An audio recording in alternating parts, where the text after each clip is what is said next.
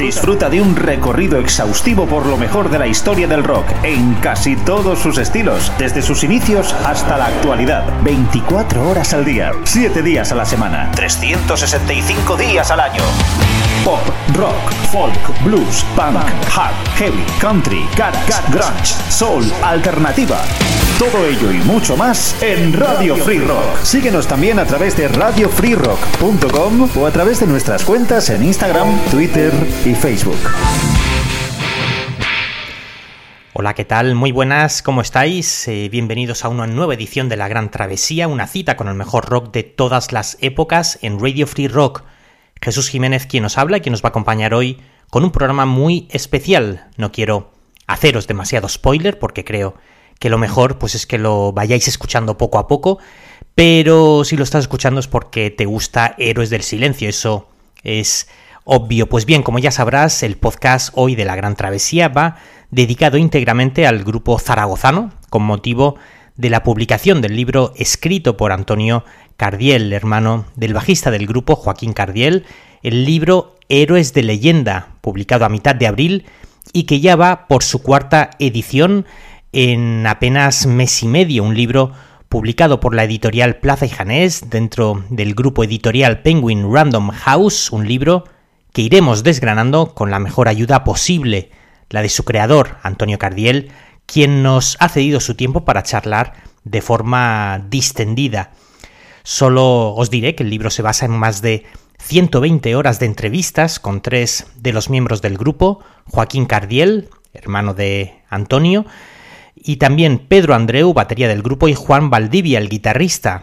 El borrador del libro constaba de casi 1500 páginas que evidentemente pues tuvo que sintetizar y reducir. Os adelanto esto simplemente pues para que os hagáis una idea de la enorme labor arqueológica que ha hecho este hombre durante casi tres años y para que podáis comprobar de primera mano que seguramente podemos estar ante la biografía definitiva, la biografía más completa del grupo. No es una sencilla sucesión cronológica de hechos, sino que tiene un gran, también un gran dinamismo. Antonio narra la historia del grupo desde que se recorrían toda España en furgoneta, en esas carreteras infames de mitad finales de los años 80 hasta su separación en 1996 y su breve reunión en 2007 tocando ante más de 80.000 personas solo en Valencia, una separación que descolocó a millones de seguidores en todo el mundo, ya que el grupo pues lo dejaba en su momento cumbre. Pero bueno, eso será más adelante en el programa. También tendremos las aportaciones de diversos amigos, fans y escritores que nos echarán una mano en este recorrido con sus aportaciones. El programa estará dividido en dos partes. Haremos un recorrido por la historia del grupo con sus grandes éxitos y también algunas rarezas. Ya sabéis que nos gusta conjugar esos dos verbos, el del mainstream y el más soterrado y desconocido. Y en segundo lugar tendremos la entrevista también con Antonio Cardiel. Y por fin he encontrado el camino que ha de guiar mis pasos. Y esta noche me espera el amor en tus labios. De cada mirada, por ardía el recuerdo en mi interior. Pero ya he desechado por siempre la fruta podrida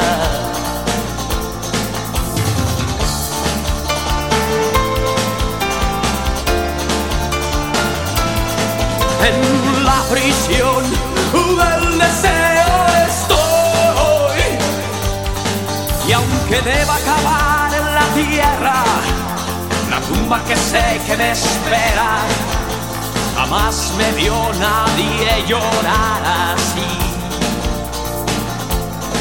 Que termine un momento precioso y le suceda la vulgaridad y nada armará dentro no poder salir.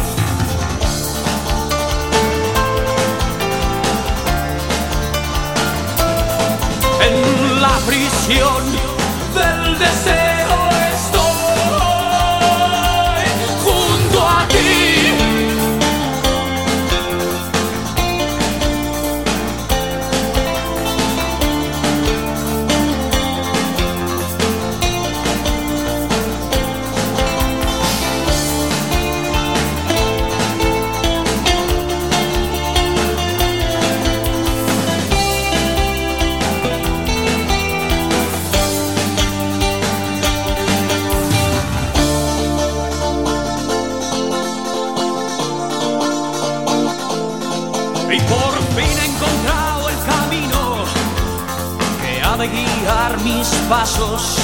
y esta noche me espera el amor en tus labios.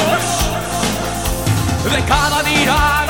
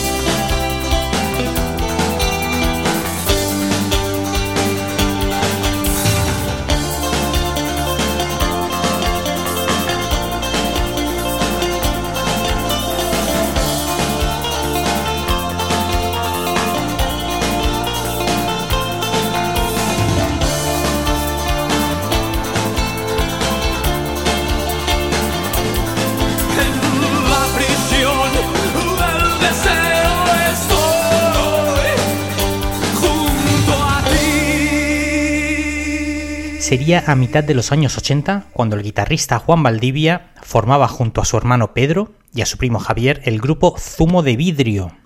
Este grupo sería clave ya que en 1984 conocerían a Enrique Bumburi, en ese momento conocido como Enrique Ortiz de Landazuri, quien formaba parte del grupo Proceso Entrópico, tocando el bajo y cantando. Más tarde ese año Enrique se uniría a Zumo de Vidrio, sustituyendo a Javier como cantante y también tocando el bajo. En ese momento, pues el grupo era un trío y decidieron no solo refundarse, sino incorporar a Joaquín Cardiel como bajista, para que Enrique pasara en exclusiva a la labor de cantante.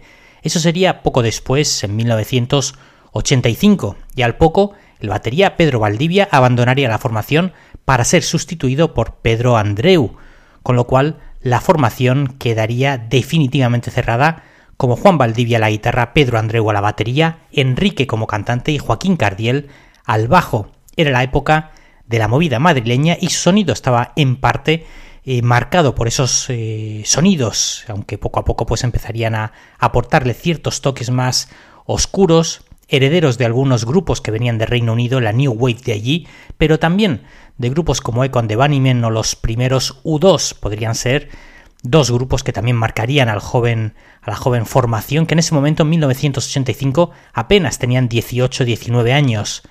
Vamos a quedarnos ahora en nuestra gran travesía con un par de rarezas, dos auténticos archivos históricos a finales de marzo, concretamente entre el 24 y 26 de marzo del año 84, se celebraría en Zaragoza un evento, un festival llamado La Primera Muestra de Pop Rock y otros rollos, los tiempos del cambio y la agitación creativa llegaban a Zaragoza cuando ya algunos grupos como Radio Futura Alaska o Loquillo, quien ya estaba a las puertas de la mafia del baile, estaban triunfando.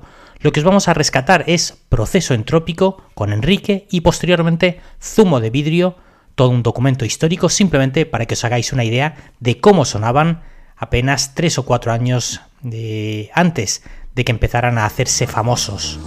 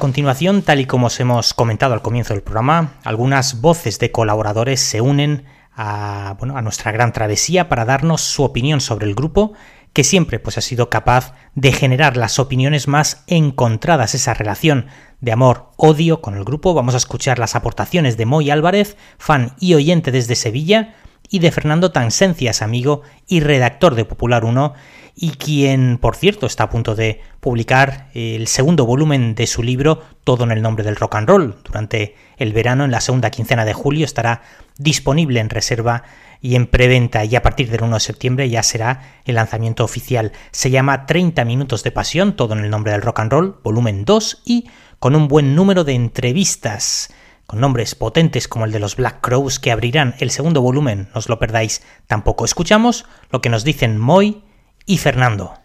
Hola, soy Moy Álvarez de Sevilla. Para mí los Héroes del Silencio fueron el, grupo de rock internacional que tuvimos. Eh, realmente recuerdo que cuando aquí ya era un, éxito, un éxito nacional incontestable, empezaban a llegarnos imágenes suyas de conciertos en Alemania, de conciertos en, Francia, eh, en festivales, eh, en sitios que estaban nada más que eh, para los grandes grupos internacionales, pues a ellos los llamaban y ellos tocaban allí y veíamos alucinados a, gente, a alemanes y franceses cantándose sus canciones en español y nos hacía sentir súper orgullosos. Y además todo esto con, con un sonido que era propios y característicos de ellos. O sea, el sonido que ellos, que ellos eh, inventaron no era una copia del sonido de un grupo de rock anglosajón, sino la forma de cantar, la forma de tocar, tenía un, sonido y un sello propio de ellos. Y recuerdo que nos hacía sentir, eh, a los que nos gustaban ya aquí, los sentíamos como algo nuestro que por fin tenía el reconocimiento internacional. Venga, gracias y un saludo a todos. Hola Jesús y amigos de La Gran Travesía, aquí Fernando Tangencias, redactor de Popular 1 y autor del libro Todo en nombre del rock and roll, que gracias a muchos de vosotros se ha convertido en un bestseller y, que, y que pronto conocerá su segunda parte, que lleva por título 30 minutos de pasión. Y ya que, estamos hablando hoy de Héroes del Silencio, pues eh, me gustaría contaros eh, cómo fue mi, relación de odio-amor con, la banda, ¿no? Eh, como muchos que tenían alrededor de, 20 años cuando, cuando Héroes em, pegaron el pelotazo, pues la verdad es que lo veíamos como, un producto bastante mainstream, eh, quemados mm, como estábamos por, toda la dichosa movida madrileña. Y más allá de, aquellos primeros singles, no, no, les, no les hacía yo caso, ¿no? pero me parecía un grupo, pues incluso con un grupo pop más, con unas letras bastante ñoñas. Eh, todo hay que decirlo, esos eran los, sentimientos en, aquella época. Pero este aquí que en 1994 eh, yo me hice cargo de, un pub y bueno, mm, tuve que, adquirir pues ciertos discos que ah, bueno que eh, fueran actuales y que tuvieran pues eh, relación con el rock, pop rock, etcétera, ¿no? Y uno de ellos pues fue el, espíritu del vino que mm, fue precisamente el primer disco de Héroes que, que escuché entero. Y, uy, amigo, Resulta que, esa percepción inicial de esos primeros cinco años, de, cinco años atrás, estaba totalmente equivocada y me encontré una banda de, rock pues con, pelotas y, dispuesta, dispuesta a todo, ¿no? Con un señor sonido y un, disco que realmente, realmente es espectacular y que destacaba sobremanera pues sobre sobre la música española, digamos, comercial en, aquellos momentos, ¿no? Eh, después ya llegaría Avalancha, que un pepinazo jarroquero en el que pues incluso, como se ha dicho muchas veces, podemos encontrar influencias de, The Cult. Y bueno, la percepción que te da el tiempo, esa nueva, esa nueva perspectiva, pues me hizo, me hizo querer un poquito más y escuchar con más cariño otra vez eh, y muchas más los dos primeros, ¿no? Siguen sin, sin estar entre, entre mis favoritos, ni, ni mucho menos, pero sí hay unas cuantas canciones que para mi gusto son, son muy rescatables, aunque mm, sean discos que personalmente pienso que, que no alcanzan la, la grandeza, la, la majestuosidad del espíritu del vino y de, y de Avalancha, ¿no? Pero, pues mira, fue fue, tuvo que ser curiosamente algo accidental, ¿no? Eh, ya digo, muchos del, del rockerío, de una buena parte del rockerío de aquella época los veíamos como un producto radiofónico más y, claro, ese, esos prejuicios, ese odio inicial que te provoca que sean una banda número uno en, listas, ¿no? O casi. Y, y que, le puedan gustar al pijo de turno que tengas al lado, pues no, no ayudaba mucho. Pero eh, con esto quiero decir que siempre tenemos que, dejar los prejuicios atrás y, siempre que, escuchemos una obra nueva, pues hacerla con, todo el gusto y abiertos de orejas, ¿no? Eh, en el fondo esta pequeña historieta no, quiere decir más que eso. Bueno, eh, un saludo también para, para, Antonio y darle la enhorabuena por, por, por, esta magnífica, magnífica obra que se antoja la de, como, como, como, la definitiva sobre, sobre héroes, ¿no? Y venga, un abrazo a todos. Tras haberse formado el grupo, Héroes del Silencio empiezan a ensayar, dar conciertos y grabar algunas demos y maquetas, y el origen del tema, El mar no cesa, el contacto y el fichaje por la multinacional EMI, la publicación también del mini LP Héroes de Leyenda de 1987, vamos a dejar que nos la introduzca y nos la presente nuestro amigo y colaborador Roberto Azorín, el que fuera director de Radio Vinilo, primer productor y primer manager del grupo en sus inicios y quien muy amablemente ha decidido eh, participar en este especial y contarnos de primera mano cómo se gestó ese momento histórico en los inicios de la formación.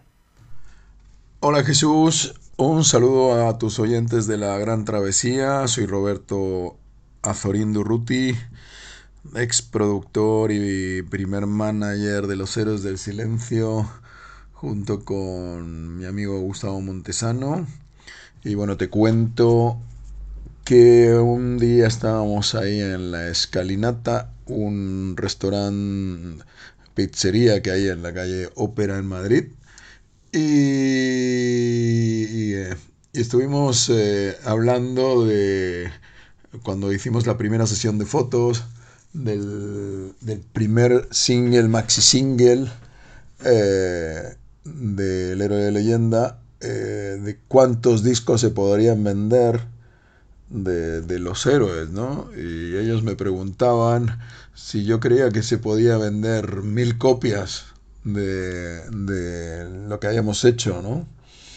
Así que yo les decía, alguna más yo creo que, que podremos vender, alguna más de mil, yo creo que sí se podrá vender. Y, eh, y por supuesto la, la primera anécdota que, que, me viene a la cabeza fue cuando yo estaba en la sala Universal buscando nuevas bandas y había una banda que se llama Los Enfermos Mentales de Zaragoza, que eran más bien malos.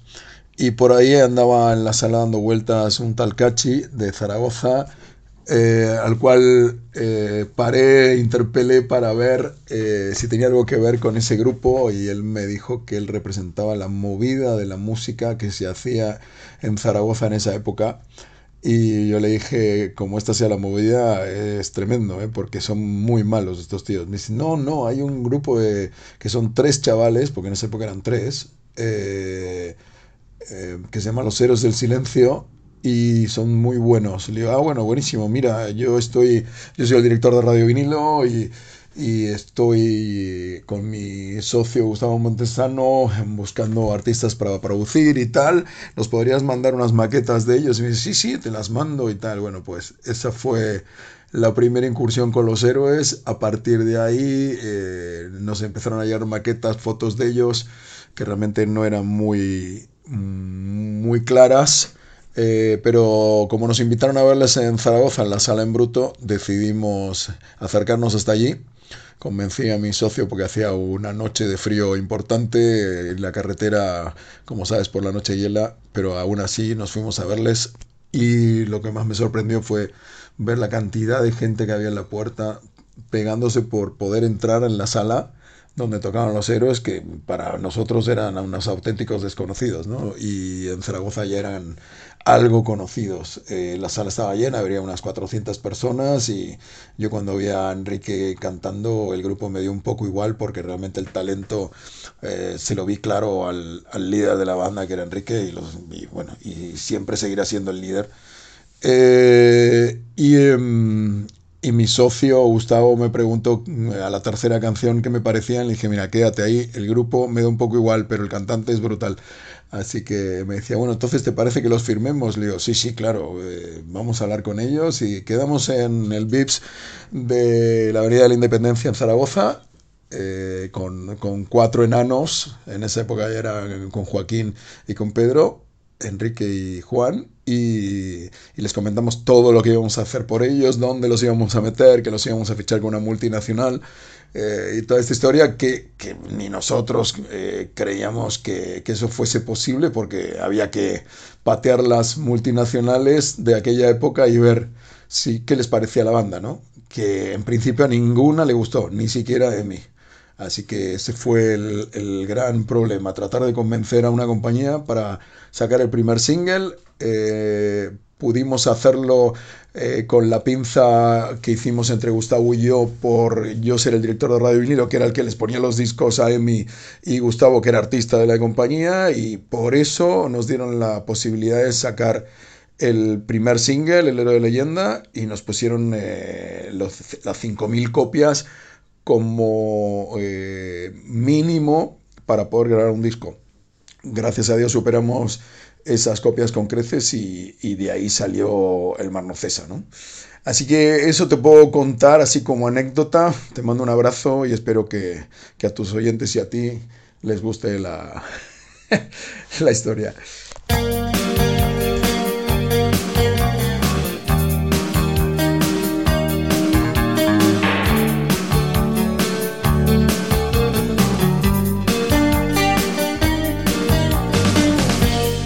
Siempre en la oscuridad. La voz no tiene sentido. El silencio no es todo. Pero en su propio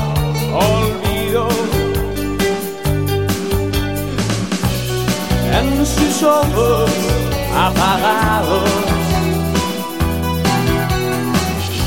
Hay un eterno castigo.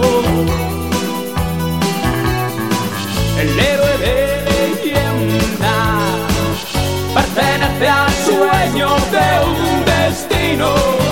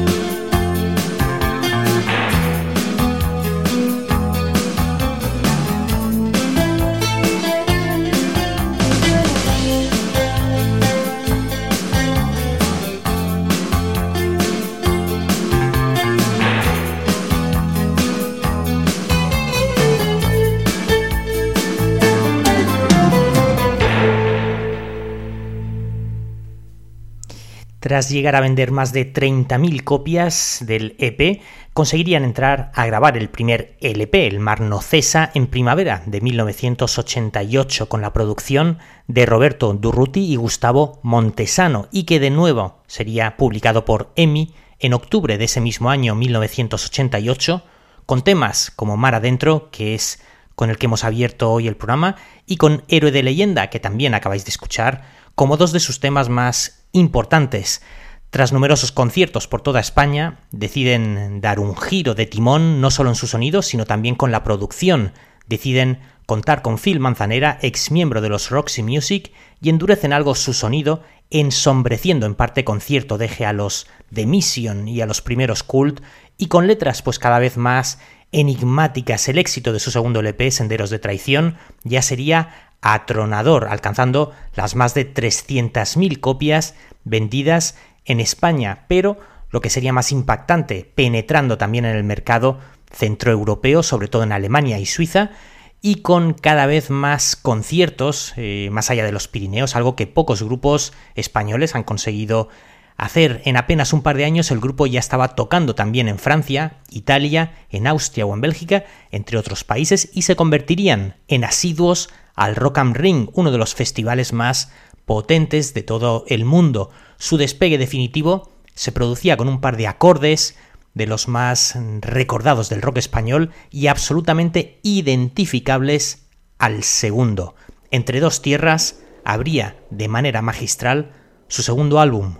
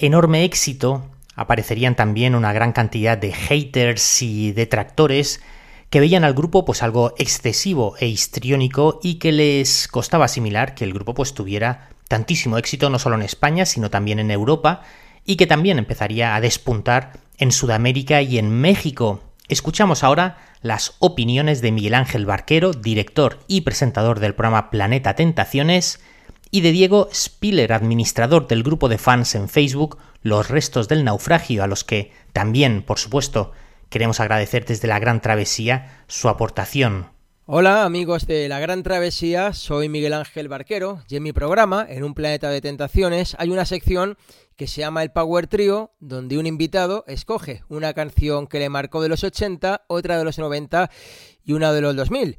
Y el grupo que más veces se ha repetido es curiosamente el Well del Silencio. Hasta ahí todo bien, es algo normal. Lo realmente extraño es que hay otra sección más nueva sobre placeres culpables, donde de nuevo el grupo más recurrente es el del Silencio. Así que puede parecer contradictorio que una banda con una trayectoria relativamente corta pueda polarizar tanto que para unos sean una leyenda y para otros un chiste recurrente, aunque yo creo, sinceramente, que con el paso del tiempo se ha ido reconociendo su aportación y que sus detractores han ido perdiendo prejuicios y ahora son muchos más los que reconocen que marcaron un camino a muchos que vinieron después. Recuerdo una pintada en la puerta de mi instituto a mediados de los 90, cuando publicaron avalancha que ponía simplemente Vivan el del silencio. Pues bien, al día siguiente, alguien tachó ese viva y puso encima serán héroes cuando estén en silencio. Otra demostración de que pueden ser amados y odiados. Pero, poco después, eh, es cuando se separaron. Eh, Bumburi siguió su carrera en solitario y aunque lleva una trayectoria muy digna, eh, muy variada y muy interesante, yo creo que no es lo mismo. Eh, para mí, el elemento diferencial de Héroes no era Bumburi y esa manera tan recargada, tan rococó de interpretar las canciones. Para mí, la identidad, el sello de Héroes estaba en la guitarra de Juan Valdivia en sus punteos, en sus riffs, en esos solos tan imaginativos. Eh, tenía un sonido personal, único, escuchabas los acordes y decías, esto suena a Héroe del Silencio. Es lo mismo que pasa con The Edge en U2 o con Tom Morello en Rage Against the Machine, con Richie Sambora en Bon Jovi, que, rápidamente reconoces esa manera de tocar, ¿no? Solamente hay que escuchar los tres primeros segundos, no sé, de, Entre Dos Tierras para saber que estás escuchando a, Héroes, ¿no? Que, es algo icónico. Y creo que es algo mm, que Bumburi eclipsó no se le ha dado a Juan Valdivia todo el reconocimiento que yo creo que se merece. Y eso es duro para, para un músico. Tal vez a la postre eso es lo que determinó el final de la banda. Porque siempre hay un héroe en la sombra. Pasa, por ejemplo, con George Harrison en los Beatles. Eh, para mí es mi favorito, pero siempre estuvo eclipsado eh, por dos fenómenos eh, como John Lennon o, Paul McCartney. ¿no? No, digo, no digo ahora que los héroes del silencio sean igual que los Beatles, pero igual que unos pusieron a Liverpool en el mapa musical, yo creo que otros hicieron lo propio con Zaragoza y fueron punta de lanza de una escena. Es muy complicado para un grupo de rock en nuestro idioma salir lejos de nuestras fronteras. Ellos lo hicieron, empezaron en salas muy pequeñitas, eh, prácticamente en bares de copas y terminaron llenando estadios. Así que para mí, independientemente de que sus canciones te puedan gustar más o menos, de que Bumburi eh, te caiga mejor o peor, creo que es justo y que es de recibo reconocer lo importante que fue la banda protagonista de hoy, Héroe del Silencio. Hola a todos los oyentes, soy Diego, administrador, uno de los administradores de la página Facebook Los Restos del Naufragio. Quiero agradecer enormemente a Jesús por esta oportunidad y a la Gran Travesía. Eh, somos una página dedicada al mundo de héroes, al mundo de Bumburi, a todas las ramas que dejó este árbol, este árbol heroico. Eh, y queremos hacer llegar a todos lo que, lo que fue el libro, el último libro de Antonio Cardiel, que fue una, un descubrimiento de ese misterio que todavía envuelve a Héroes del Silencio. Gracias a este libro, las leyendas urbanas que había de, de héroes quedaron confirmadas o descubiertas.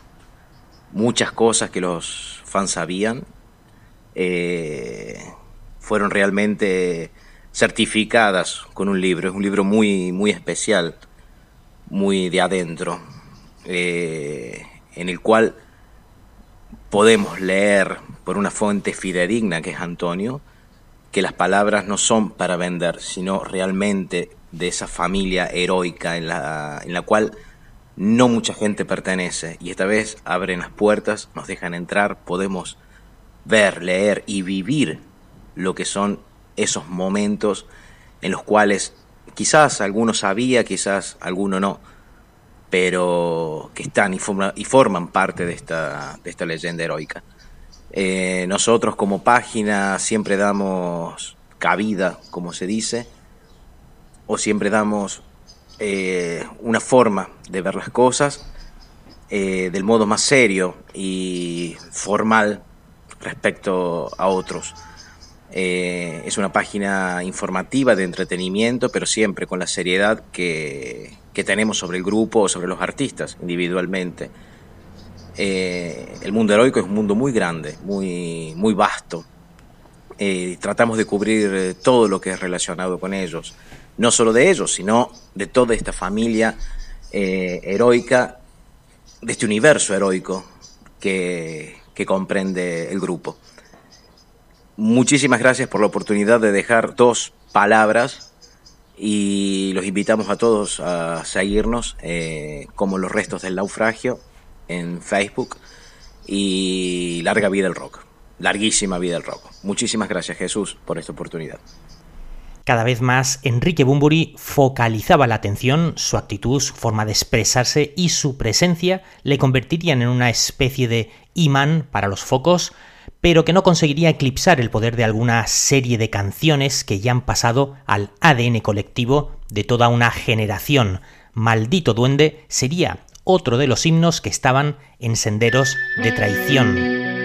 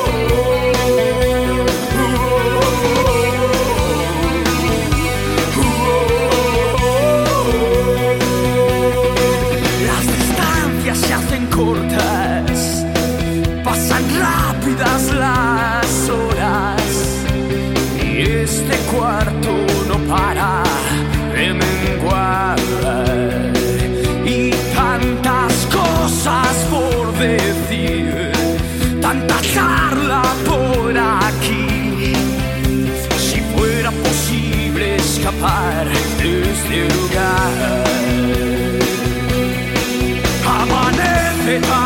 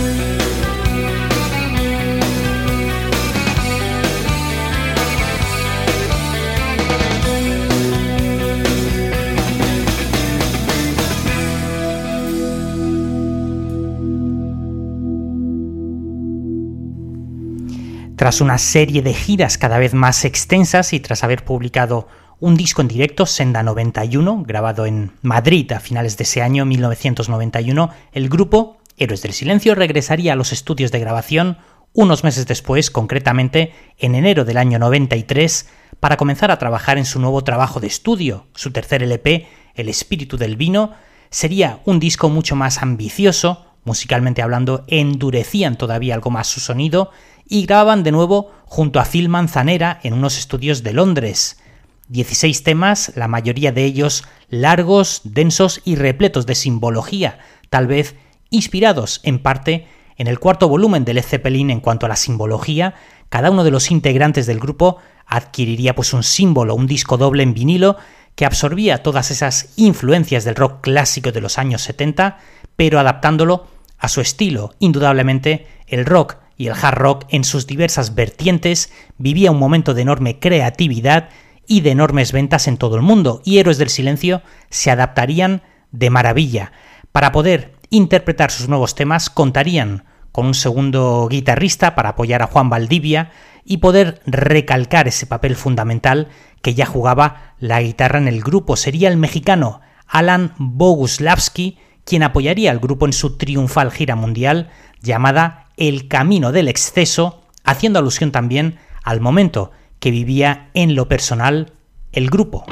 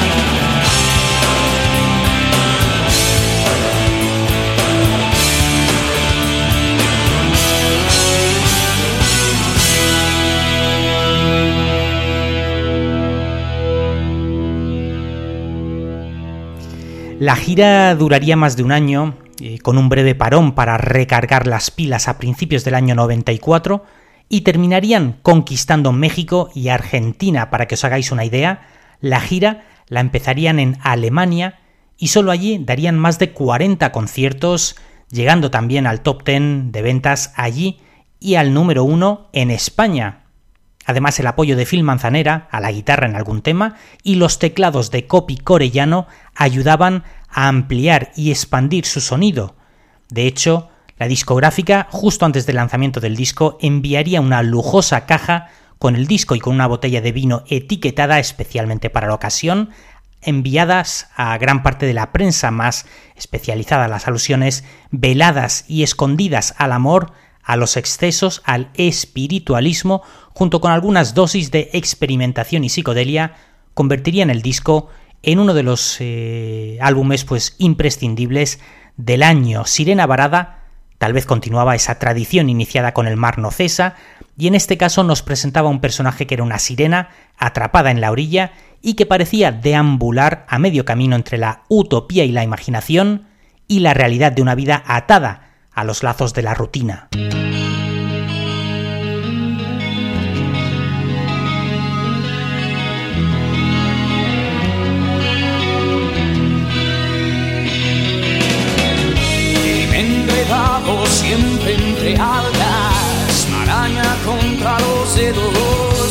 Entierras la madeja con el fastidio del destino y el mordisco lo dan otros.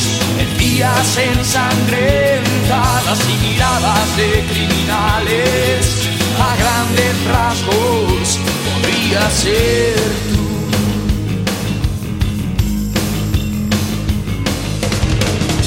Echar el anclavador de extremo largo ya y del otro tu corazón. Mientras tanto, no te sangra y el mendigo siempre a tu lado, tu compañero de viaje. Cuando las estrellas se apaguen, tarde o temprano, también vendrás tú.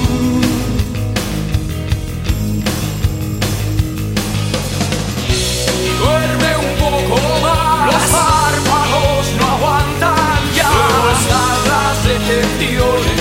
cuando el tiempo no parece perdonar.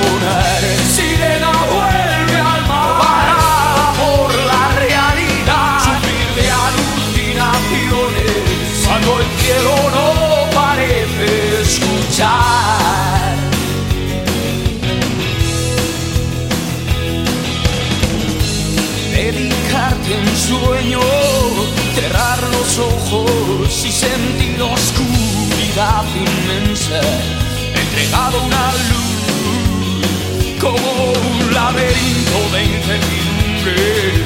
Esquivas la pesadilla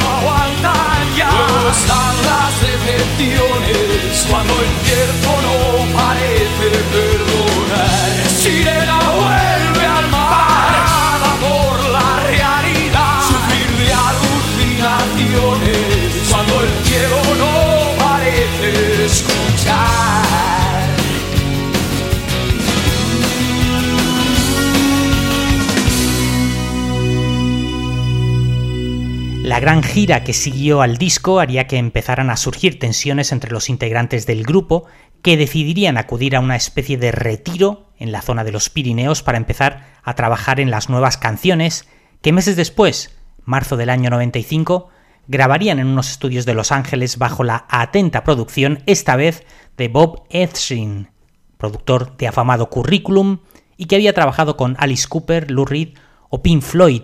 Avalancha prolongó el éxito del grupo al- alcanzando de nuevo pues el número uno en España y siendo un éxito también en gran parte de Europa y Sudamérica.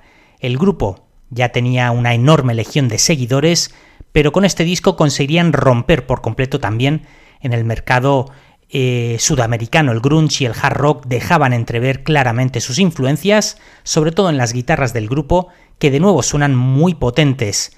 Pero quizás en este disco es donde también la batería de Pedro y el bajo de Joaquín se muestran, por lo menos para mi gusto, mejor compenetrados y más cómodos. Enrique Bumburi de nuevo lo vuelve a abordar en muchas de las canciones, tal vez sea una simple apreciación personal, pero nada hacía presagiar lo que sucedería dos años después, que bueno, pues todo terminaría estallando por los aires.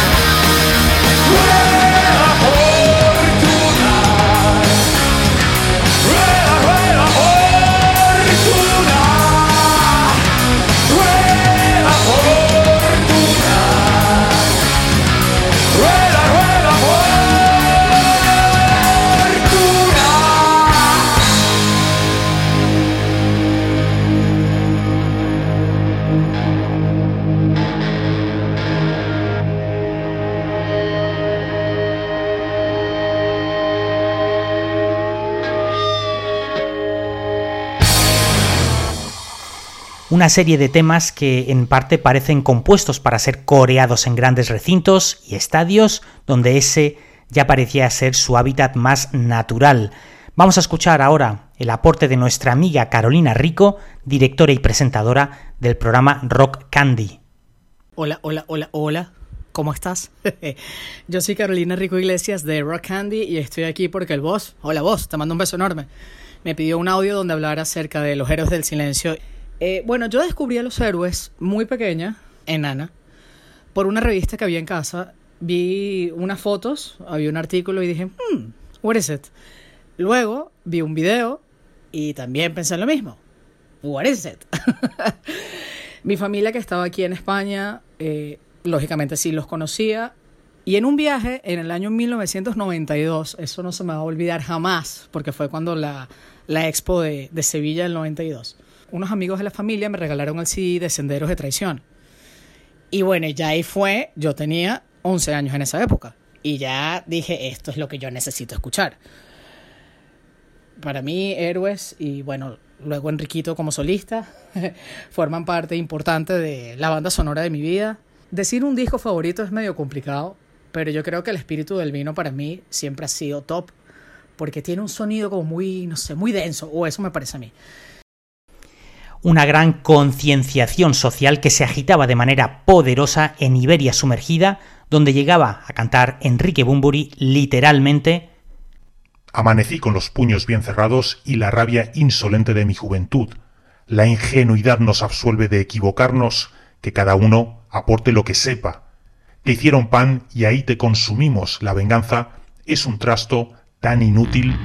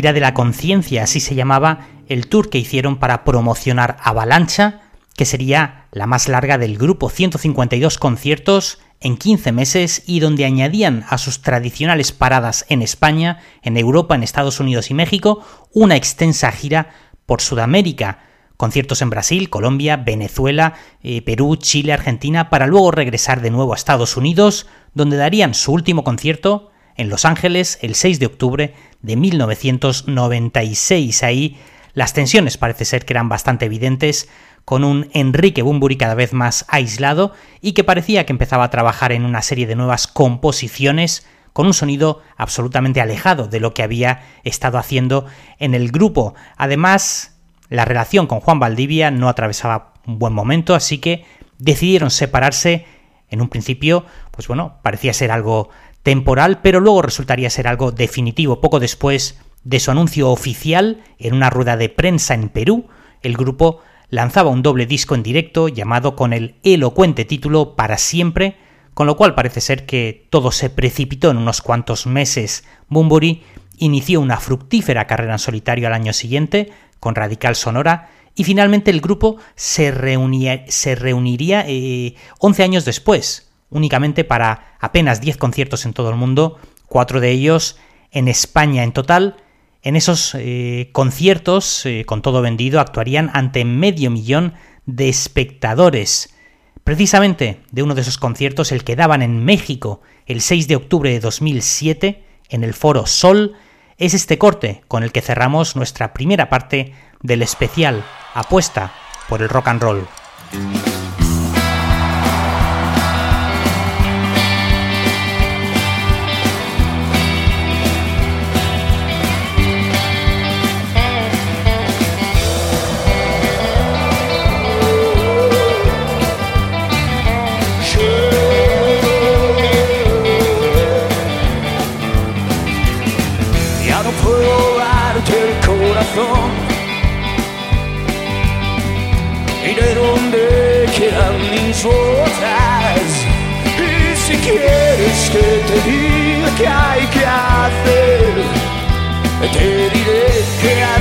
Apuestes por mi derrota.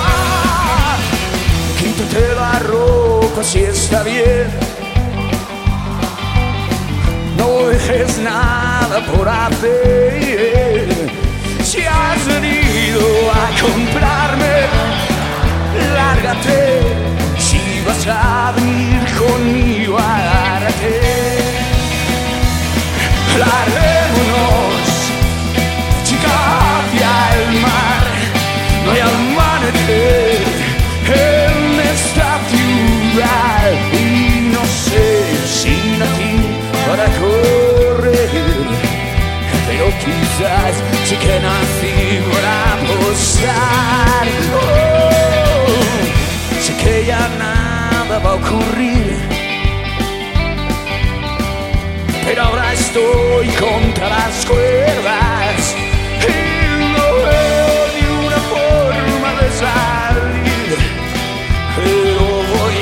a apostar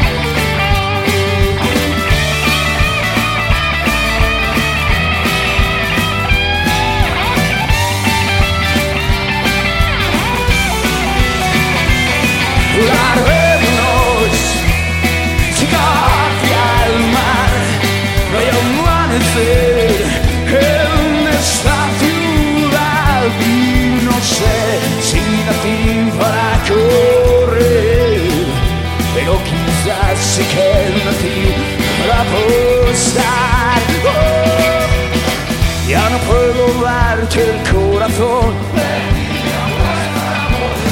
Perdí mi apuesta por el rock and roll. Es la deuda que tengo que pagar. Ya no tiene sentido abandonar. Ya no tiene sentido.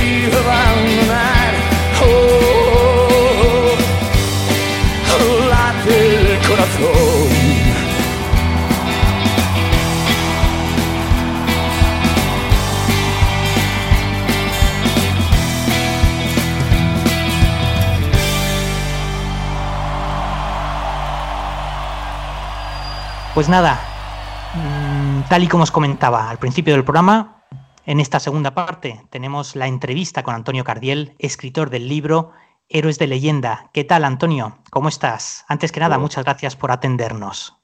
Gracias a ti, Jesús. Encantado de estar en vuestro programa. Genial. Oye, creo que la primera pregunta es obvia. ¿Cómo te encuentras después de un trabajo tan agotador que te ha debido exprimir al 100%? Bien, me encuentro estupendo porque como el libro está funcionando muy bien, afortunadamente, tanto por ventas como por comentarios de, de las personas que me están diciendo algo por redes sociales, pues tengo la sensación de que el libro está gustando y claro, después, como dices tú muy bien, de un largo proceso creativo de tres años, de todo el esfuerzo que, que me llevó, ya llevo unos meses de, de parón, ¿eh? ten en cuenta que el libro lo entregué a finales de, del año pasado Luego, en los dos primeros meses de este año estuve haciendo correcciones de, galeradas, pero bueno, ya llevo desde marzo, lo que es abril y mayo, con cierto y relativo descanso, ¿no? Después de esta, de este gran esfuerzo de trabajo. Y contento por, porque vamos por la cuarta edición y porque muchas personas están dirigiendo a mí a través de redes sociales y me están diciendo que el libro les está pareciendo algo interesante. Esa es, esa es la sensación que tengo ahora. ¿Te, ¿Te, esperabas una respuesta así? Es decir, ¿esperabas que en poco más de un mes el libro ya fuera pues por su cuarta edición? Para nada, hombre, yo sabía que Héroes del Silencio es un grupo, ha sido un grupo siempre con muchos seguidores, no solamente en España, sino también en América y en parte de Europa, ¿eh? todavía en Alemania, en Italia se acuerdan mucho de ellos, y sabía que efectivamente había un fenómeno fan muy vivo, muy vivo, que todavía se manifiesta, por ejemplo, en, en muchas bandas tributos o en, o en, el tema del día H que se hace cada año, ¿no? Es verdad que yo sabía que el, que el, fenómeno fan estaba vivo, pero no me imaginaba que tanto. La realidad es que no. Yo sabía que habría un interés, que el libro se vendería bien, porque, como te digo, el fenómeno fan no, no, no ha bajado mucho en estos años. Puede que incluya, incluso haya ido subiendo, ¿no? Con el paso de, de los años. Pero uh -huh. para nada imaginaba que se iba a vender tan bien y sobre todo que iba a tener esta gran cantidad de inputs que me están llegando a través de redes sociales de personas que han leído el libro, que lo han vuelto a leer o que no quieren acabar de leerlo porque dicen que les da pena terminarlo. En uh -huh. fin, está siendo este proceso desde el 15 de abril en que salió a la venta, las entrevistas que he podido hacer, eh, el tema de los fans que se dirigen a mí a través de redes, está siendo muy satisfactorio. He contado al principio del programa que tu borrador constaba solamente de 1500 páginas. ¿Cómo conseguiste resumir y reducirlo a la tercera parte? Supongo que habría mucho material y anécdotas que te habrá dolido dejar fuera. Sí, yo creo que es una de las claves del libro. Cuando tú te pasas tres años entrevistando a tres de los músicos tan a fondo, ¿no? Piensa que yo estuve aproximadamente unas 40 horas con cada uno. Con mi hermano un poco más, por razones obvias, porque con él tengo una relación espléndida y, prolongábamos un poquito más las reuniones ¿no? que con Juan y con Pedro. Cuando reúnes tantas horas de grabación, las transcribes, cuando tienes acceso por primera vez a fuentes documentales inéditas, te puedo comentar, por ejemplo, que ellos tenían, cada uno de los héroes tiene un grueso volumen de artículos de prensa fotocopiados que recopilaron en la EMI a lo largo del año 92-93. Claro, ese es un material inédito porque en aquellos, aquellos años no había prensa digital, la prensa era en papel, y la persona que hizo el recopilatorio tuvo la enorme paciencia de ir juntando la prensa local, alemana, francesa, italiana, incluso mexicana, hizo las fotocopias, y claro, esa es un, una fuente de, de, información magnífica, ¿no?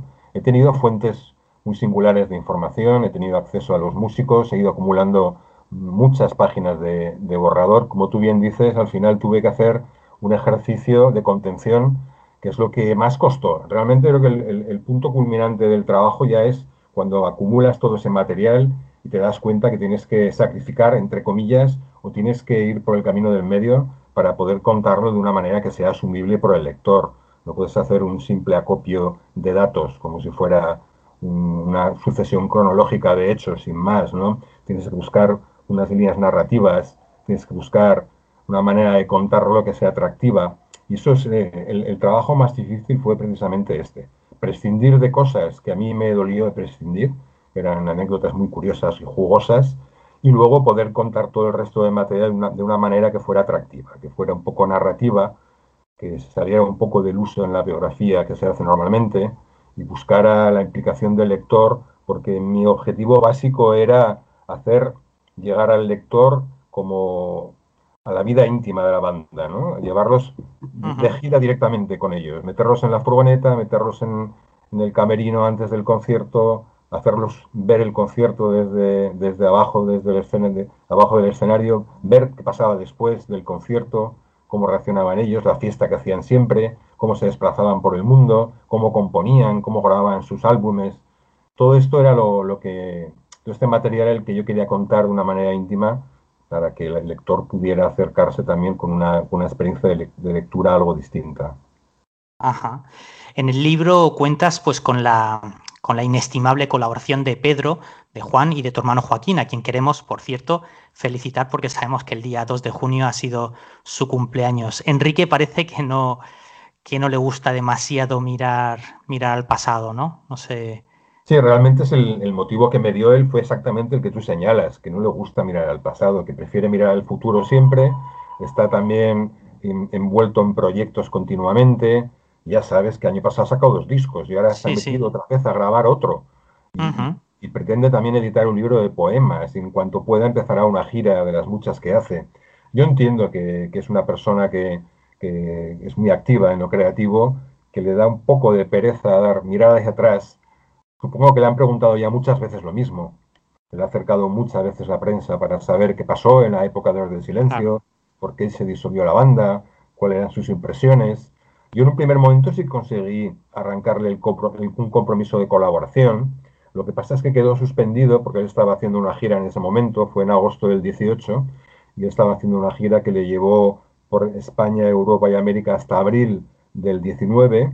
Recuerdo que terminó su último concierto a primeros de abril del 19 en Los Ángeles, precisamente, en donde vive ahora, y me puse en contacto con él después de ese paréntesis de ocho meses para reanudar o para comenzar las conversaciones. Y ahí es donde se produjo un poco el, desacuerdo final, ¿no? Quizás yo, yo me quiero plantear de esta manera. Como llevaba ocho meses hablando con sus compañeros, había acumulado ya muchas horas de grabación. Tenía alrededor de 20 horas de entrevistas con Pedro y con, y con Juan Valdivia y unas 25 o 30 con mi hermano Joaquín. De tal manera que él, yo pienso que él se pensaba que íbamos a, a solventar la papeleta con una entrevista de una tarde, ¿no? de dos yeah. o tres horas. Y cuando yo le expliqué que necesitaba mucho más, que había pensado hacer mínimo cinco sesiones de tres o cuatro horas, yo creo que uh -huh. momento en el que él se sintió un poco abrumado y le dio mucha pereza, ¿no? Reconectarse con el pasado, volver a, a pensar en todo aquello, en lo cual generalmente yo creo que no piensa.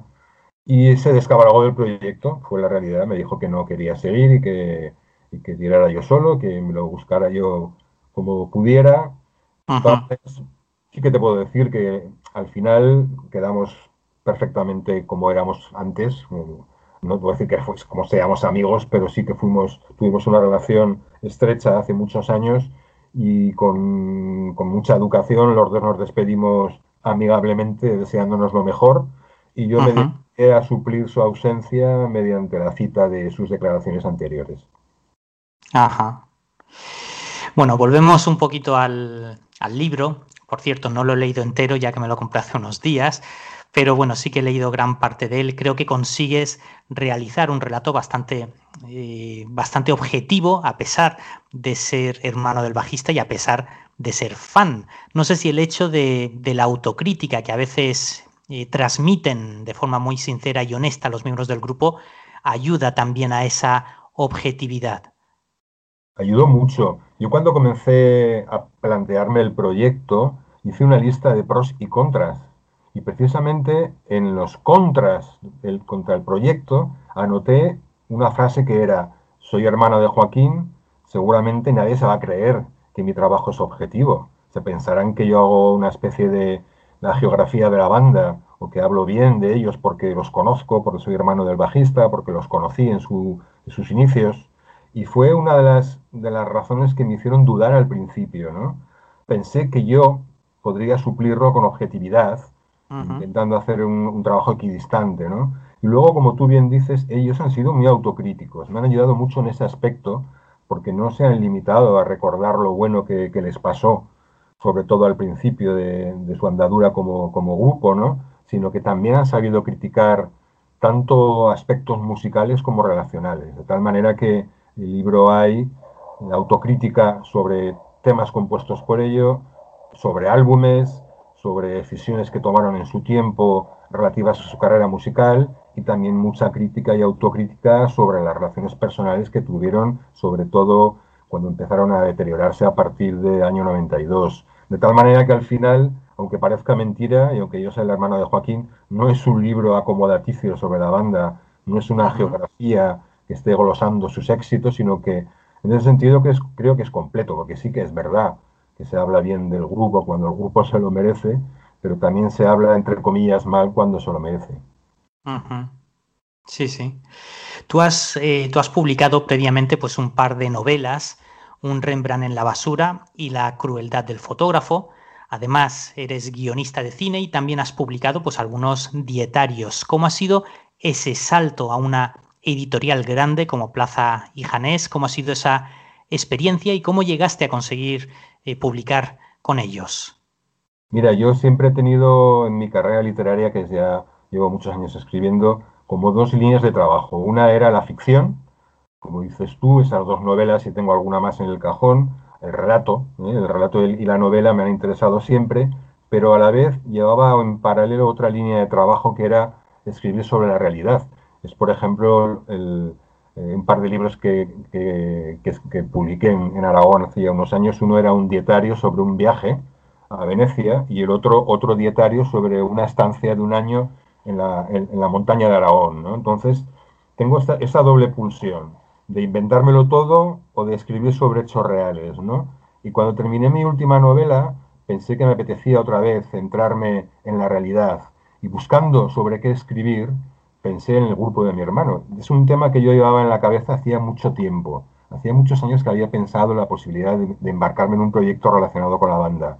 Eh, pero bueno, hasta este momento no había terminado de arrancar el, el asunto. Y fue en el año 18 cuando, dándole vueltas a un proyecto posible para acabar, para seguir trabajando, pensé en la banda de mi hermano, le pedí a él que me dejara la bibliografía que tenía en su casa sobre Héroes de Silencio, la leí y me di cuenta de que había un hueco que se podía rellenar eh, con una biografía que quizá las biografías anteriores descuidaban por lógica pura lo que era el, tema íntimo de la banda, sus relaciones personales, la composición, y también descuidaban, por falta de datos, el tema de las giras internacionales, que colosaban de una manera muy, muy superflua porque no había manera de, acceder a la información de base ¿no? en aquellos años. Pensé que había recorrido y me metí a, hacer el proyecto. Pero ya te digo que es una pulsión que he tenido siempre yo, de escribir sobre la realidad o hacer ficción, en este caso sobre la realidad. Luego tuve la suerte de que mi agente literaria, que se llama Lourdes Díaz, eh, supo moverse muy bien en el mundo editorial. Estuvimos hablando con varias editoriales, al final fue Plaza y Janés la que, la que aceptó el, el reto de publicar la obra y para mí ha sido un salto de cualidad y, vamos, tremendo, pasar de pequeñas editoriales aragonesas, donde hasta ahora había editado mi obra, a una editorial como Plaza y Janés, que es de ámbito no solamente nacional, sino que ya se mueven en mercados de habla hispana con, con mucha soltura, ¿no? Entonces, ha sido un cambio tremendo, de tener mis libros perdidos en cuatro librerías zaragozanas a que se ven en todas partes y, que se pueda vender precisamente por esto, ¿no? Porque que el libro se ve, está bien posicionado, pues ha sido un cambio muy sustancioso, sí. Ajá. El libro básicamente empieza dentro de una furgoneta, es decir, a mitad de los años 80, cuando el grupo se forma, cuando los cuatro integrantes se conocen en un, en un festival en Zaragoza, la, creo que es la primera muestra de pop rock y otros rollos, ese es el nombre, y bueno, que los cuatro miembros del grupo acuden con sus distintas bandas, empiezan a conectar y deciden pues formar un grupo, una forma muy curiosa. No sé cómo, cómo, lo, cómo lo ves tú, cómo, a mí me llamó mucho la atención, la verdad, no lo conocía eso.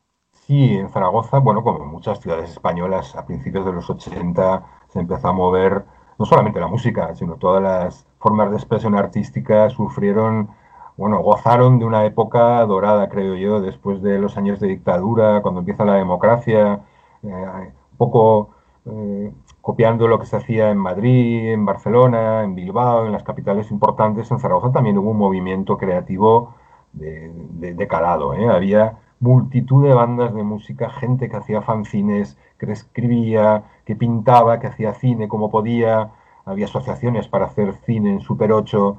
Bueno, era la típica eclosión de un momento en que la juventud se siente libre y se puede decir todo o casi todo y se empieza a trabajar. Esa muestra de pop rock, rollos de la que tú hablas, del año 84, fue, fue así como un crisol.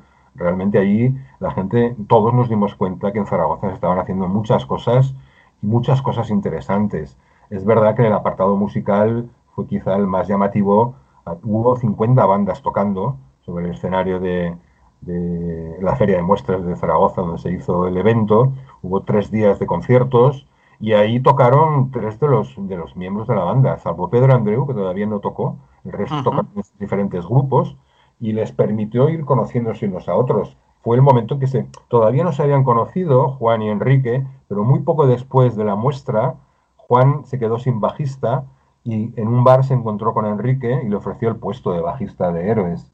Y luego mi hermano entró también porque compartían la zona de, local de ensayo era la misma, era una misma calle donde había varios locales y pues, en este crisol creativo de bandas y de comunicación entre unos y otros, yo creo que tampoco me parece extraordinario. ¿eh? Yo creo que era la creatividad, la eclosión de grupos, la gente se movía de unos a otros, se cambiaba constantemente de banda, entraba el cantante de uno a la banda del otro, salía el bajista, en otro sitio. Este movimiento se dio durante aquellos años en Zaragoza de una manera acusada y al final tuvieron la suerte de juntarse los cuatro en un momento determinado que hicieron posible el, nacimiento de esta banda que, tanto el panorama musical en España. Ajá.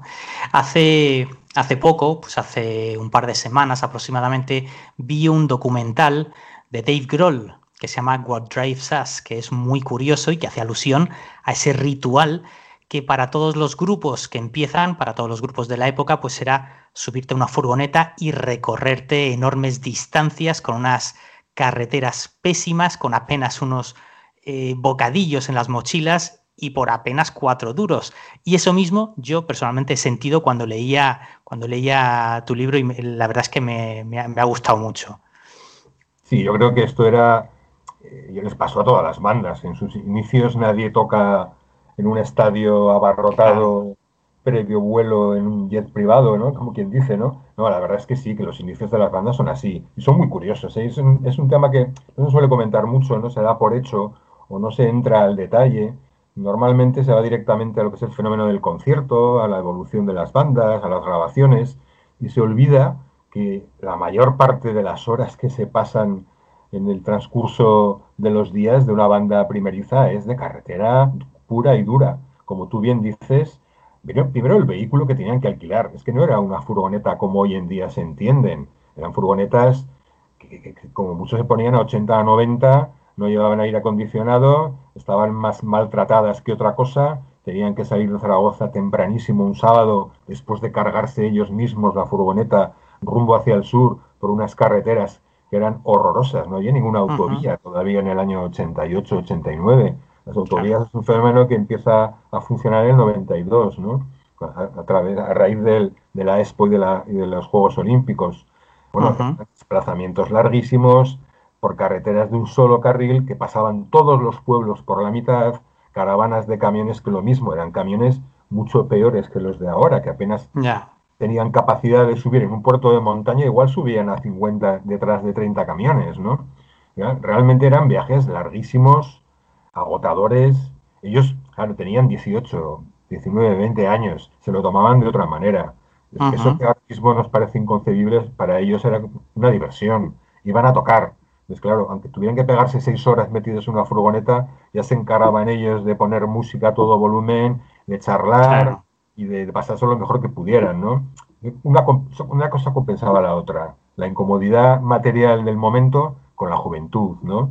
De tal manera que ellos siguen recordando aquellos viajes como una mezcla de experiencia, por un lado divertidísima, porque era, algo nuevo, con todas las incomodidades que suponía, ¿no? Ajá. Llama, me llama mucho la atención también a día de hoy que un grupo eh, se tira años para componer, para grabar y publicar un disco, como ellos en apenas una década consiguen crear una legión de seguidores a pesar de haber tenido siempre, por cierto, a los medios más supuestamente especializados, casi siempre pues en su contra. Me llama la atención también una frase que dice Pedro en el libro, literalmente, a nosotros no hay nadie que no nos haya puesto a parir. Una frase que me parece demoledora.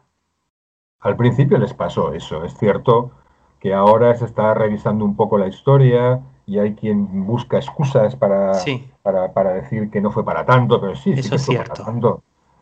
yo recuerdo que las críticas contra la banda fueron furibundas y no solamente desde los medios de comunicación más indies o más alternativos, ¿no? sino también desde parte de muy, una parte importante del público que no lo soportaba por, por, principios. Era, fue una banda que siempre tuvo como esa doble cara de amor-odio, ¿no? O te gustan o no te gustan y hay muy poca gente que diga que, bueno, a mí me parecen bien, pero tampoco me matan, ¿no?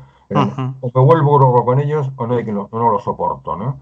Quizá en esto pueda contribuir el que ellos al principio realmente fueron un poco arrogantes, es verdad en, los primeros años en Zaragoza, quizá porque ellos eran conscientes que las canciones que estaban componiendo tenían algo distinto. Son arrogantes sus primeras declaraciones. Eh, ellos decían que eran la mejor banda de Zaragoza sin distinción y que iban a triunfar. Pues claro, las bandas más consolidadas, que llevaban más años en el panorama y que quizá además eran mejores instrumentistas por lógica, pues lo veían como, un, como una majadería, lo que decían estos chavales jóvenes, ¿no? Entonces hay un componente ahí también por parte de la banda de cierta arrogancia que también hizo que fueran un poco antipáticos. Y bueno, la política de la EMI también tiene mucho que ver en esto, porque les graba el primer EP y el primer LP y se dan cuenta de que Enrique tiene una larga y estupenda melena rubia, de que es un chico guapo y ya, los encasillan dentro de lo que sería un pop. Graban los discos con un tono pop un tanto melódico y encima la imagen de la banda se basa básicamente en, la imagen de Enrique y procura, intenta meterlos en un nicho que entonces era bastante, bastante definido de música para quinceañeras y esto también fue una política de la, de la compañía al principio que luego rectificaron inmediatamente cuando se dieron cuenta de lo que eran capaces de vender y, de la, y del carácter de la banda, enseguida dejaron de hacerlo así, ¿no? Pero esto lo arrastraron un tiempo. Ser un grupo un poco odioso y un poco para niñas, lo arrastraron por lo menos tres o cuatro años. ¿Y crees que, el hecho de que la prensa pues, o los medios se obsesionaran y les atacaran de manera tan dura, pues ha podido generar cierto efecto inverso en el público? No es posible, es posible que sí. Yo creo que, mira, yo ahora cuando ellos analizan este fenómeno del arranque de la banda, dicen, no, es verdad que nos grabaron poperos y no éramos poperos, pero esto tampoco nos vino mal, en el sentido de que quizá si nos hubieran grabado al principio más oscuros, más dark, más, más como afterpunk, siniestro y tal, a lo mejor no hubiéramos llegado a vender lo que vendimos del Mar No Cesa y a lo mejor no hubiéramos podido grabar en las condiciones que grabamos Senderos de Traición. Esto es un, misterio que nunca se podrá dilucidar, ¿no? A la vez que dicen, bueno, si hubiéramos podido grabar el Mar No Cesa como grabamos Senderos, el arranque de la banda hubiera sido memorable, pero no sabemos si eso hubiera posibilitado tantas ventas, ¿no? Y a la vez, como tú bien dices, la crítica negativa es que hablen mal de ti es mejor que que no hablen. En el fondo, la polémica siempre funciona en ambos sentidos. Hará que unos no quieran acercarse al fenómeno de Eros, pero ahora habrá hará que otros se acerquen con curiosidad o, o, para reafirmarse en su criterio, ¿no? Por lo tanto, yo creo que sí, en el fondo, analizada la situación o la evolución de la banda desde el principio, no cabe duda de que hasta los errores que se cometieron con ellos, como el tema de, la grabación de los primeros discos o la imagen que, quisieron dar de la banda y el tema de la crítica, hasta les pudo venir bien, efectivamente. Ajá. En, uno de los capítulos de tu libro, Adelantamientos, hablas de cómo ellos cuatro, en el año 88 más o menos, empezarían a tocar de, teloneros de grupos pues mucho más asentados como Gabinete Caligari, como Alaska o como Loquillo y los Trogloditas y como muchas veces el grupo conseguía robarles literalmente el show. Fue así porque compartían el mismo manager, Pito, Ignacio Cubillas, en aquellos años era el, manager por antonomasia de la música rock española, llevaba a grandes grupos, como tú has comentado bien, llevaba a Alaska y Dinarama, llevaba a Gabinete Caligari, a Loquillo, incluso a Nacha Pop y algunos más, Coyotes, creo recordar, El Norte, tenía una, una, entre comillas, una cuadra de grupos fabulosa. claro, cuando ellos empiezan en el año 88 con su primera gira a raíz de la edición del mini LP, eh, Pito tiene la buena ocurrencia de ponerlos de teloneros de estos grupos. Para ellos, al principio era un honor. Ellos lo decían y me lo dicen a mí en el libro, en las entrevistas, que ir a tocar con Gabinete Caligari a Segovia por primera vez fue, para ellos estaban como entusiasmados, estaban como, los hermanos mayores de la movida madrileña, que era algo para ellos casi casi inalcanzable, ¿no? Y efectivamente pasaron dos años y acabaron dándose la vuelta a la tortilla. Es decir, empezaron a, triunfar, empezaron a tocar en directo con la pasión que siempre lo hicieron, el disco, el LP funcionó muy bien y, dos años después Urrutia le decía a Pito, por favor, no quiero que me pongas más a Héroes de Silencio de teloneros porque se me están comiendo el público ellos, espero que pasó a mí después. Un fenómeno que pasó, realmente, tanto se puede ver eh, en el tema de, de las declaraciones de unos y otros, como en la prensa, que también lo, señala a veces, ¿no? Señalaba que, los protagonistas a veces no eran los, los principales y los teloneros, ¿no? Fue un, mm. fenómeno que culminó de alguna manera en un concierto que hubo en el año 91, por el 40 aniversario de los 40 principales. Un concierto que se hizo en el Hipódromo de la Zarzuela, en el que tocaron el último de la fila, Gabinete Caligari, y al final, Héroes del Silencio. Es decir, Tres años después de haber empezado a funcionar por las carreteras, habían adelantado con creces a los mejores grupos de entonces de la movida. Decirte que el bueno, pues que el, libro me gusta ese, me gusta mucho ese análisis tan exhaustivo y, riguroso que incluso también desmenuza las canciones. ¿Cómo fue ese proceso junto a tu hermano de poder recuperar las canciones de la banda? A mí se me ocurrió que sería algo interesante hablar de todas las canciones que compusieron. Eh, tampoco son muchas, efectivamente en, esos años se hicieron cuatro álbumes, son 60 canciones. Ellos grabaron creo que 59 canciones. Pero claro, de las 59 habría que restar 4 o 5 que son menores, ¿no? que son tipo Sal, que es un corte de 30 segundos de Senderos, o El Refugio Interior Z y Bendecida 2 de, de El Espíritu del Vino, o derivas de avalancha, ¿no? Quitando estos cinco temas que son menores, los otros 55 que, grabaron a lo largo de su carrera, yo creo que de esos 55 prácticamente puede haber 20-25 que son como himnos, que se han quedado en la memoria de la gente como canciones de referencia. Y pensé que sería bonito hablar de todos ellos, ¿no? Poco a poco. Ir contando las anécdotas, la manera de trabajar, los secretos que hay escondidos en cada canción. Y lo hice con mi hermano. Fue un trabajo que hice con Joaquín porque nos llevó muchas horas en su estudio en Zaragoza, encerrados allí, escuchando a todo volumen las canciones y vamos desmenuzándolas. Mi hermano me la ponía, me ponía, yo qué sé, por decirte algo, mar adentro, ¿no? Y cuando, notaba algo de producción, de composición o, de ejecución que le llamara la atención, que recordara, paraba la audición y me lo decía, ¿no? Oye, pues me acuerdo que hicimos un cambio de guitarra aquí porque no nos gustaba el cambio a do, hicimos un cambio a fa, no sé qué, bueno, y seguíamos, ¿no?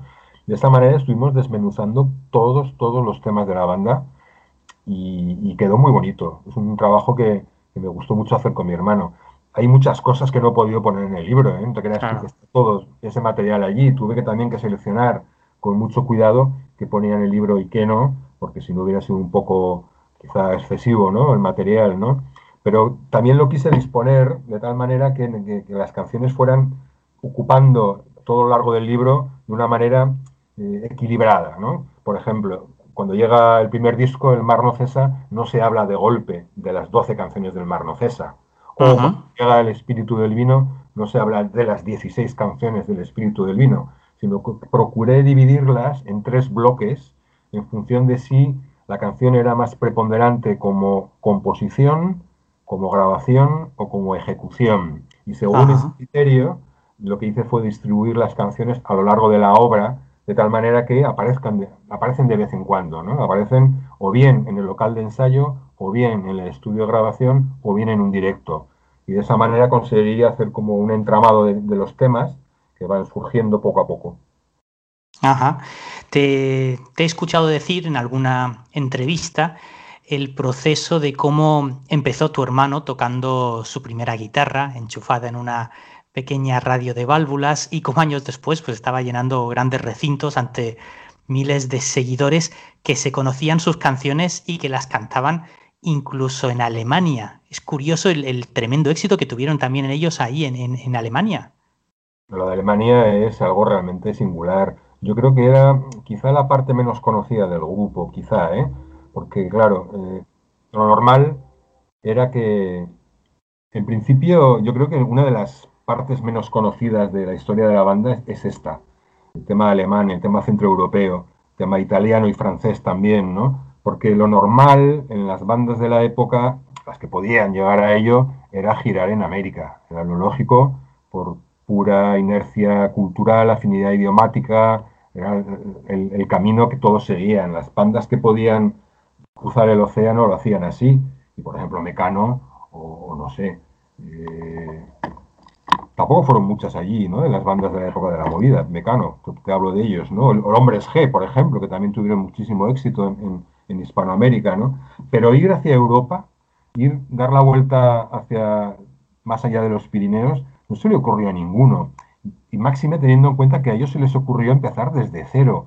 Cuando van a tocar la primera vez a Suiza y a Bélgica, se pagan ellos el viaje en furgoneta, duermen en hoteles, en perdón, en colegios mayores de estudiantes de españoles en la zona y apenas cobran cuatro duros en, los conciertos que eran en sitios pequeñísimos, ¿no?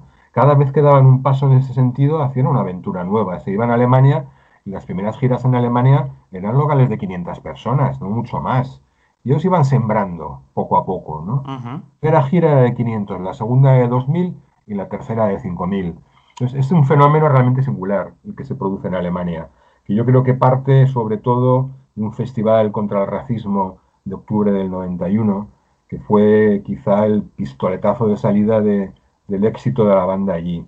Yo creo que el tocar delante de un público berlinés en una, festival contra el racismo que se retransmitía por televisión al país y por la radio, y hacerlo como lo hacían ellos, tocando con esa pasión y esa entrega, ten en cuenta que en esa fecha ellos llevaban más de 300 conciertos ofrecidos en España y eran un engranaje perfecto en directo. Los directos de héroes, sobre todo a partir de senderos, eran un engranaje perfecto de relojería por vatios, por luces, por entrega, por canciones. Y claro, de alguna manera, ese concierto que dieron en Berlín en el Festival contra el Racismo llamó mucho la atención, tanto del público como la prensa y los promotores alemanes, alemanes, y les abrió las puertas directamente del país. Y yo, efectivamente, creo que una de las, de las grandes novedades del libro es desmenuzar bastante a fondo lo que supuso el éxito de, la banda en Europa y sobre todo en Alemania. Ajá. Es que allí tocaron pues casi, casi 100 conciertos en, poco más de dos años, dos años y medio así, que es algo increíble. de que empieza, el, primer concierto alemán al último yo creo fueron 134 veces los que tocaron en Alemania. Y salvo los primeros, en cuanto, bueno, que fueron los cuatro o cinco primeros, en cuanto hacen el concierto del, contra el racismo, ya les, les contrata para las giras Marek Lieberberg, que era el promotor número uno de Europa en aquella época. Marek Lieberberg organizaba las giras de Sprinting, de Michael Jackson, de, toda la playa de, artistas más internacionales del momento. Y fue el que se fijó en ellos. Imagínate lo que es entrar en Alemania al principio en recintos pequeños, pero de la mano de Marek Lieberberg, que ya les invitó en el año 92 a actuar en el Rock am Ring que era y sigue siendo el festival de rock más importante de Europa y que ellos fueron tres veces seguidas, bueno, tres veces en tres años, sí. Ajá.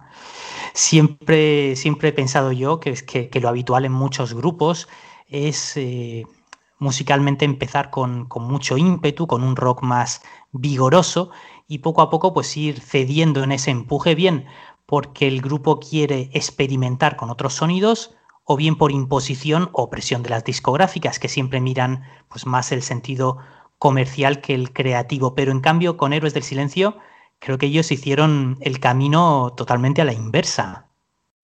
Hicieron el camino a la inversa y además, yo creo que en parte porque ellos quisieron y en parte llevados y conducidos por las circunstancias. A ellos lo que realmente les gustaba, creo yo, era la experiencia del concierto en directo. Ahí sí que daban el 100% de, de su capacidad. Yo, yo recuerdo que no escatimaban ni un duro en gastos. Desde el primer concierto no escatimaron nunca nada. Es más, puedo decir que ellos se llevaban realmente poco dinero de cada concierto comparado con lo que podrían haberse llevado si en vez de contratar un equipo como el que contrataban, se hubieran conformado con algo mucho menos eh, espectacular y de menos calidad. Podrían haber salido al paso con equipos mucho más baratos, pero ellos nunca hicieron eso. Siempre invirtieron al máximo en los equipos de sonido y en las luces. De tal manera que, claro, cuando la gente se acercaba a ver un concierto de silencio se quedaba doblemente patada, tanto por la apuesta decididamente rockera y entregada de la banda, como de los medios que llevaban, porque sonaban de maravilla, con muchísimos vatios de luz y de, luces, y la gente se quedaba patada, ¿no? Para ellos era una inversión hacer ese tipo de conciertos.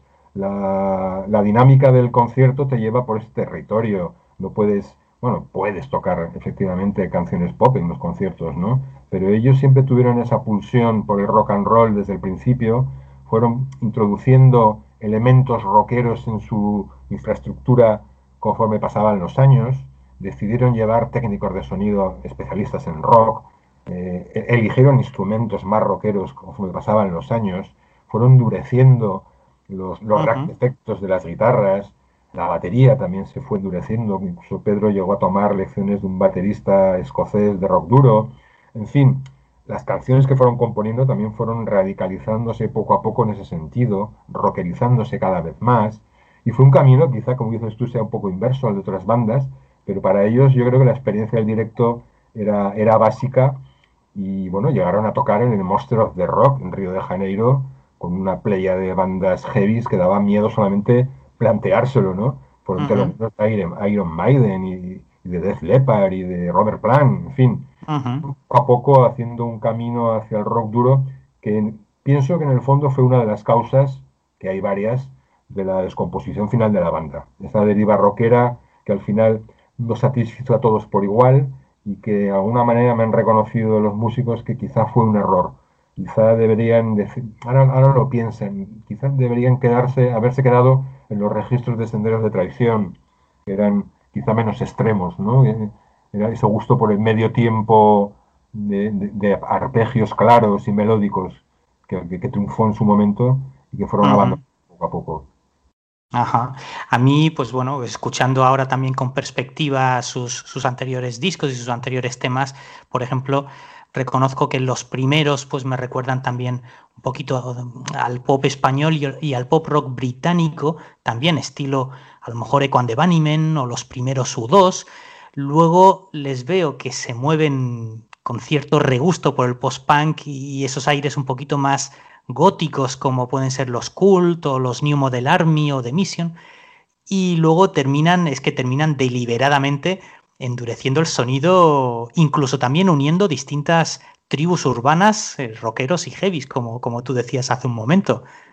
Sí, sí, pero, pero ves, yo a pesar de, esta evolución que estamos ahora eh, analizando desde el punto de vista de los directos y de las grabaciones de los discos, sin embargo yo siempre he visto que, eh, que, incluso en los discos más rockeros, como son El espíritu del vino y Avalancha, siempre hay un terreno para no especular con el rock, es decir, para volver atrás, para fijarse en lo mejor de Senderos de Traición. Y por ejemplo, en Espíritu del Vino tienes Tesoro, tienes Flor de Loto. Hay temas que no tienen ese componente rockero puro y duro, ¿no? Igual que en Avalanche está La Chispa Adecuada, Morir Todavía, La Espuma de Venus, eh, En Brazos de la Fiebre.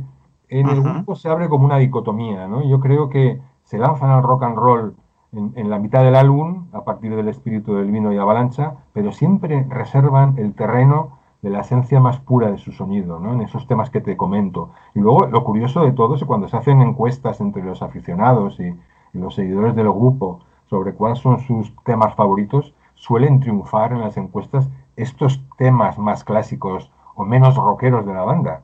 La gente suele decir, de Avalancha me gusta la chispa adecuada mucho más que Días de Borrasca, muchísimo más, ¿no? Y es verdad que me gusta más en los brazos de la fiebre que Rueda Fortuna, ¿no? Es, curioso, porque ellos sí que se endurecen y lo hacen tanto en la composición como en la interpretación, pero ese registro suyo más puro o más original, que yo fue, que creo que fue el gran descubrimiento que hicieron, las melodías de Juan Valdivia tocadas con arpegios tocados con delay y, tan puros y tan limpios, unas canciones tan claras, ¿no? Creo que fue el gran hallazgo de la banda, que de alguna manera quedó en los siguientes discos también, porque hay ejemplos de ello en, los discos finales. Ajá. Una, también una de las cosas que, bueno, que más se les criticaría al grupo, pues eran sus, sus letras muy crípticas y bastante, a veces bastante indescifrables. Supongo que, que no querían exponerse de manera clara y evidente algo que terminaría precisamente convirtiéndose pues en una de sus, de sus señas de identidad. Es curioso porque yo cuando me planteo el libro, una de las cosas que me dan más apuro abordar es el tema de las letras. Yo soy conocedor de la música de héroes desde el primer instante y las letras me las sé de memoria. Tengo mi propia interpretación sobre muchas y sobre otras no tengo ni idea. Es la pura realidad, ¿no? Puedes especular qué quieren decir, pero muchas veces ni te, ni te atreves a especular. Yo recuerdo que pensé que tenía que lanzarme a analizar las letras y como tal yo tenía previsto hablar con Enrique del tema. Para mí la entrevista de Enrique era básicamente hablar de sus letras y de sus melodías vocales, que es la aportación que él hace a la banda, una aportación tremenda, ¿no? Por otro lado. Pero yo estoy convencido, por, yo cuando luego lo pensé, yo estoy convencido de que Enrique no hubiera desvelado ningún misterio de sus letras. No lo ha hecho nunca. Le han preguntado mil veces qué quiere decir entre dos tierras y él se salta con generalidades y muchas veces no quiere desvelarlo. Yo creo que no hubiera dicho muchas cosas sobre las letras. Mm. Uno de los grandes aciertos del grupo es quizá precisamente este, que en un momento en el que en el pop español hay mucha letra intrascendente y divertida y nueva ola y, sabes, no me pises que llevo chanclas y, toreros muertos y, humanos.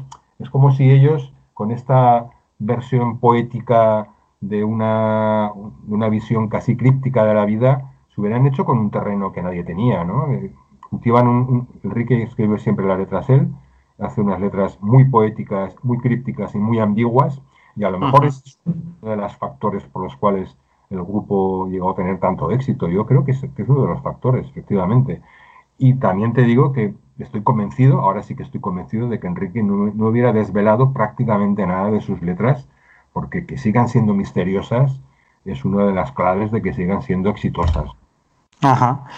Para, yo para hacer este programa pues he estado viendo pues también distintas actuaciones televisivas que además tú también comentas en tu libro que se tiraron mucho tiempo tocando en casi todos los programas que les llamaran, programas incluso de estos matutinos. Hay uno curiosísimo que, vi el otro día en YouTube que presenta Isabel Genio, creo que era el programa tal cual, donde se les veía pues apenas con, con 20 años, un Bumburi muy tímido, pero con las ideas clarísimas y que no duda en decirle a la presentadora que una de sus preguntas pues es puro cotilleo. Me llama mucho la atención esa timidez del grupo, pero con las ideas clarísimas y siendo totalmente eh, directos. Sí, sí, no, ellos graban los, primeros discos con una multinacional, con mi Spavox, Emi había absorbido Spavox ya en ese momento, y claro, se meten enseguida en la rueda de la promoción de los 40 principales, entran en la cadena SER, empiezan a ser radiados y por lo tanto una de las partes importantes de su trabajo, sobre todo al principio, era la promoción.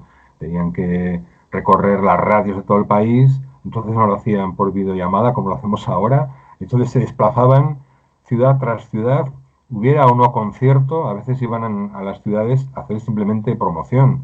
Y bueno, llegar, no sé, te pongo el ejemplo que me contaba mi hermano, llegar a Bilbao en el año 88 y llegar al hotel, había una persona de la compañía allí desplazada que les llevaba de emisora en emisora y se, se pasaban el día entero concediendo entrevistas, una hora sí, otra también, o haciendo televisiones. En, el País Vasco ya estaba la ETV y, sobre todo iban a Madrid, a Prado del Rey, a grabar los diferentes programas que en aquella época se emitían muchos de los cuales eran programas de variedades, como este que comentas de Gemio, era un programa de variedades que a veces actuaba en grupo, o programas musicales, que en aquella época también era muy común, sobre todo los sábados por la mañana, ¿no? Rocopop y, y Aplauso y aquellos programas míticos, ¿no?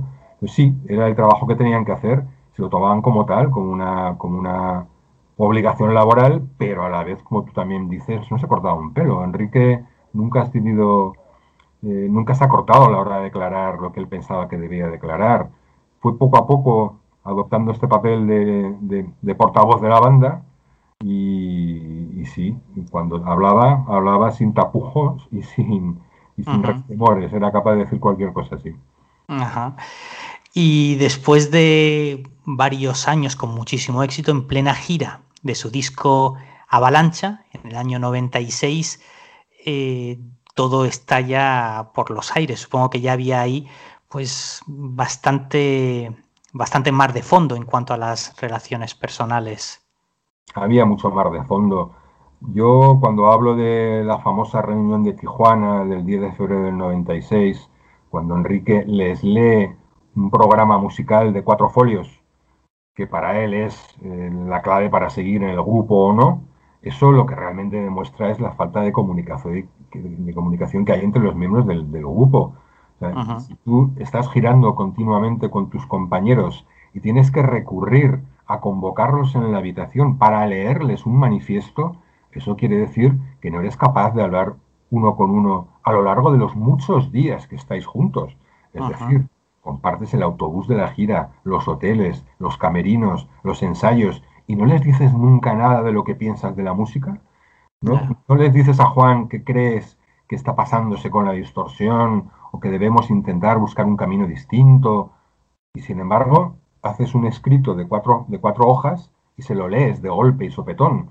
Esto demuestra que la banda llevaba ya muchos meses que no se relacionaba correctamente, que no hablaban de lo que tenían que hablar, que hacían las giras un poco por compromiso y al final, como es lógico, soltar toda esa retaíla de exigencias en la habitación de un hotel solamente puede provocar la desafección del resto. Que claro, y es lo que te digo, si tú lo comentas poco a poco y vas soltando perlas a lo largo de los meses, puedes incluso llegar a conseguir algo, ¿no? No lo sé, pero de golpe y porrazo, pedirles un cambio radical en la propuesta musical de una reunión de ese estilo, eso demuestra que el grupo llevaba ya muchos meses en descomposición y que eso fue la guinda del pastel. Ah.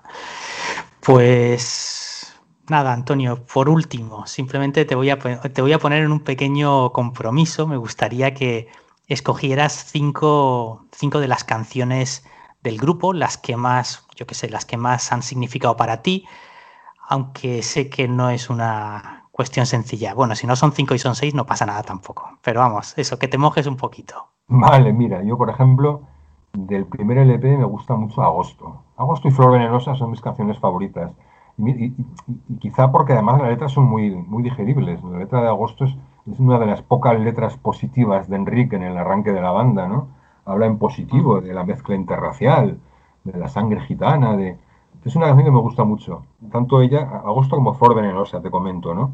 Luego en Senderos de Traición, evidentemente la dupla entre dos tierras y Maldito Duende me parece magnífica. O sea, arrancar un LP con estos dos temazos que van acoplados ahí con una nota en medio, me parece que es magistral, ¿no? Aunque hay una canción que a mí me gusta mucho que es Oración, una, canción muy interesante, ¿no? Luego del espíritu del vino, a mí me chiflan varias canciones, pero siempre me he cantado por Flor de Loto, que me parece una de las letras más bonitas que escribió Enrique, un poema precioso, muy intenso, que empieza de maravilla, con el bajo matizado, con bending y con la guitarra acústica, que luego entra la banda en minuto 3, con una explosión de sonido. Flor del Loto es un gran tema. Y mira, y Sangre Hirviendo. Sangre Hirviendo es lo más cañero que compusieron en su carrera musical. Además, Juan me confesó que la hizo así de cañera por reacción ante las críticas de una banda heavy, que se metió con ellos, ¿no? Que decía, a estos no les hierve la sangre. Y dijo Juan, ah, no, no me hierve la sangre, voy a componer Sangre Hirviendo. Ajá. magnífica me parece estupenda, ¿no? Y luego de Avalancha, bueno, te diría Morir Todavía, porque es una canción elegíaca que habla de la muerte de tres personas muy cercanas al grupo, el hermano de Enrique, que murió asesinado en, Salou en, 1994, El manager de la banda, Martín Druil, que murió en un accidente de carretera volviendo de un concierto, y del técnico de luces, Miguel González, que fue muy importante en, aquella época cuando iluminaba los conciertos. Y por último te diría La espuma de Venus, porque es la última canción que graban, la última que componen, la última canción que sale en el último disco. La última que hicieron realmente es así, fue lo último que trabajo que, terminaron en su carrera y que me parece que habría unas perspectivas muy notables de, de evolución al futuro. Ajá. Pues nada, Antonio, que muchísimas gracias por tu tiempo, gracias por tu cercanía y que te deseamos el mayor de los éxitos con tu libro, que la verdad ya lo está haciendo, pero bueno, que siga creciendo. Pues muchas gracias Jesús, me he sentido muy a gusto hablando contigo y espero que los, los escuchantes también se sientan cómodos con la entrevista. Seguro que sí. Pues nada, lo dicho, muchas gracias y a vosotros, eh, muchas gracias también por vuestra atención, muchas gracias por vuestra compañía y ya sabéis, si os gusta Héroes del Silencio, comprad el libro, Héroes de Leyenda, os gustará. Ya sabéis, mañana más en la Gran Travesía. Chao.